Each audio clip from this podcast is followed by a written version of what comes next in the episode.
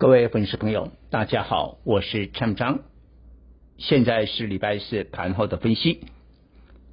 那之前我们讲过，今天礼拜四关键的台股审判日，已经公布了六月的美国 CPI，当然是破表九点一趴，但盘前我就分析过了，我们从两个角度，我们说相同的重大利空不会在短时间重复。上一次公布五月 CPI 的时候，在六月十号，美国的道琼是狂跌八百八十点。昨天呢，数字更糟糕，通膨更恶化，美国道琼只有跌两百点。为什么？同样的利空，不见得会再 repeat 一遍。第二个理由，核心的 CPI 是连续三个月的下降，降到了六趴以下。所以表示呢，再过一阵子，美国的通膨还是会下滑。所以今天台北股市尤其有国安基金的护盘，在航运跟半导体的领军之下，上涨一百一十三点，收在一四四三八。但记住，今天的量不够啊，昨天的量其实都还不错啊。都有两千两百亿啊，今天只有两千亿，因为在观望下午的台积电法说，所以重头戏来了。我们简单跟各位汇整一下台积电法说会，在利多的部分，第二季的 EPS 九点一四，毛利率五十九点一趴，这个击败市场的预期。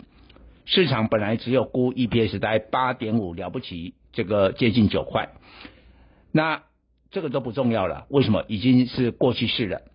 对本季第三季的营收啊，这个以美元计价，季增十一趴，哎，这个又一起啊，我看外资的报告大概都估到了九趴，但是有一个小缺点哦，毛利率第三季可能会略低于五十九点五趴，那刚才讲第二季是五十九点一趴，所以等于第三季毛利率增加的有限哦。最大的亮点是上修全年度以美元计价的营收。成长三十五趴，哎，这真的很难，真的很难。你要找到全球有这个半导体今年还要成长三十五趴的，很难。好，但是我称为台积电叫孤独的赢家，为什么？台积电首度的针对大环境示警。第一个，它本来今年的资本支出呢，上限是四百四十亿美金。现在有部分递延到二零二三年，所以今年可能会是在一个下限的四百亿美金，对谁不利？对台积电的这些设备供应商，设备供应商，你把它记起来，没有原本那么乐观了。第二个部分，我觉得这个还才是重点。他说客户调整库存还要好几季。会一直到二零二三年，所以二零二三年晶片的需求下滑周期。那客户主要是谁？台积电主要客户是谁？就是这些 IC 设计啊，就是这些 IC 设计啊。那明年是二零二三年啊，你这个晶片开始下滑，那不就今年就是台积电也好，更不用说其他的半导体，二零二二年就景气的最高峰哎、难怪股价在跌嘛，难怪股价在跌嘛。所以我觉得以台股半导体来讲，台积电就自己好而已，其他的晶圆代工还不见得好啊。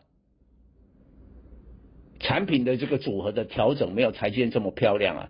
台积电降低那个通信啊、手机的比重啊，增加了 HPC 啊、高速运算等等啊。还有他点名的，我觉得 IC 设计要小心了。所以呢，电子股的布局还是遵照蔡总在过去几个礼拜的说话，我们避开半导体有余力嘛。然后我转到哪里？